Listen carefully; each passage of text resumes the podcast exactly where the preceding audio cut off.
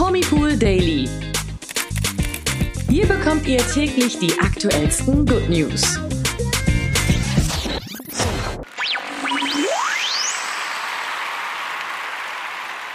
Hallo zum Promipool Daily Podcast. Heute wieder mit mir, Toni. Und mit mir, Nathalie. Heute hören wir in den zweiten Teil des Interviews mit Lilly Paul Roncalli rein. Wer am Montag nicht dabei war, kann gerne nochmal in die Folge reinhören. Lilly hat uns dort ja verraten, welche Zeiten in ihrem Leben mental und körperlich besonders anstrengend für sie waren. Jetzt geht es um Lillys Zeit bei Let's Dance. Außerdem ist es langsam echt nicht mehr zu glauben, aber es gibt schon wieder zwei neue Promi-Trennungen. Krass. Das und mehr hört ihr, wenn ihr heute dran bleibt.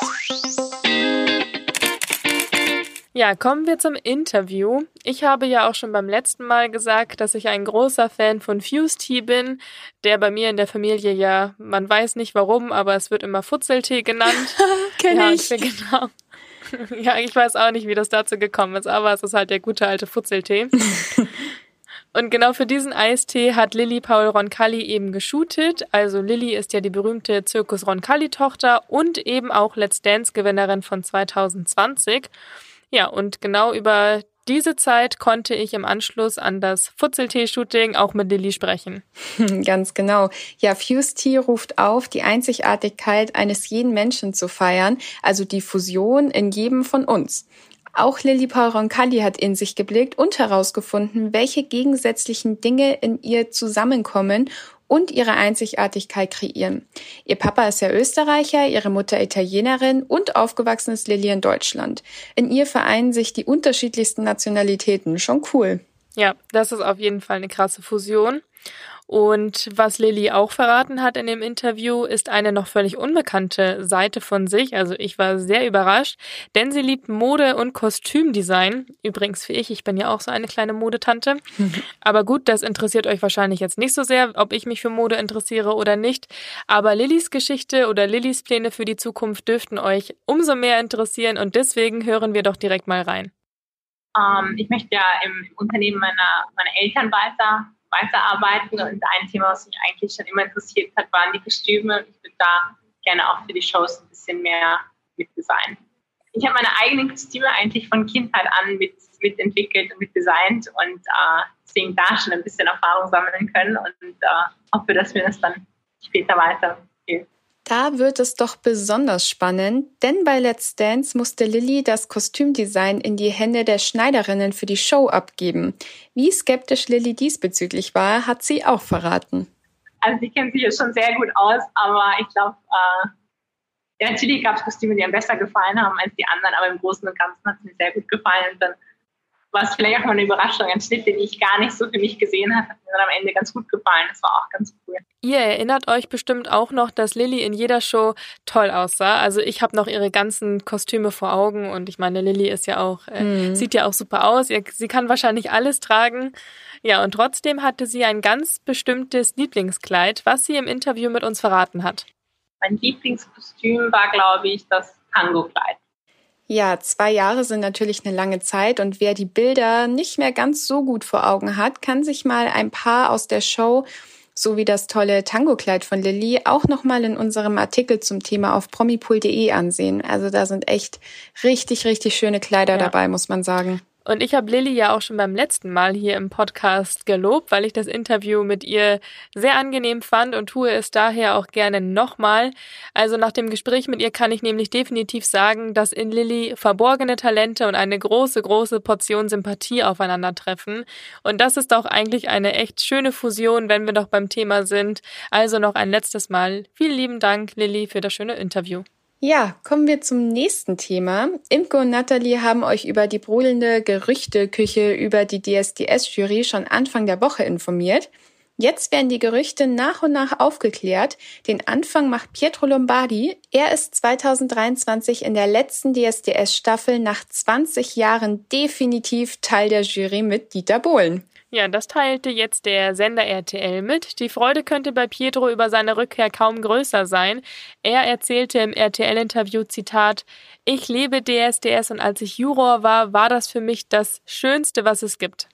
Ja, für die Kandidaten könnte Pietro eine echte Bereicherung sein. Er möchte als Juror seinen Fokus vor allem auf sie legen. Schließlich weiß er am besten, wie es sich anfühlt, auf der anderen Seite des Jurypuls zu stehen. Und gegenüber RTL hat er gesagt, Zitat, die Kandidaten sollen zu mir kommen. Ich will das auch. Ja, also ich find's richtig cool, dass Pietro jetzt in der Jury mit dabei ist. Ich glaube, der ist halt auch einfach ein mega Zuschauerliebling. Mm, ja. Und mal schauen, wer noch so in der Jury mitsitzt. Aber er und Dieter Bohlen geben ja eh schon ein mega cooles Team ab. Ja, die sind ja auch Freunde, die werden sich da auch wahrscheinlich gegenseitig dann immer mal ein bisschen necken oder keine Ahnung was. Mhm. Äh, das wird sicherlich unterhaltsam. Ich bin auch gespannt, wie es da weitergeht mit der DSDS-Jury und wer noch alles mit dazustoßen wird. Ja, die letzte Staffel steht in den Startlöchern. Mhm, auch Wahnsinn. Ich bin so mit DSDS ein bisschen groß geworden, muss ich, ich auch, sagen. Ja. Ich weiß noch ganz genau, in der ersten Staffel, äh, da bin ich in die Grundschule gegangen und ähm, ich wollte mir damals unbedingt irgendwie so ein Fan-T-Shirt basteln.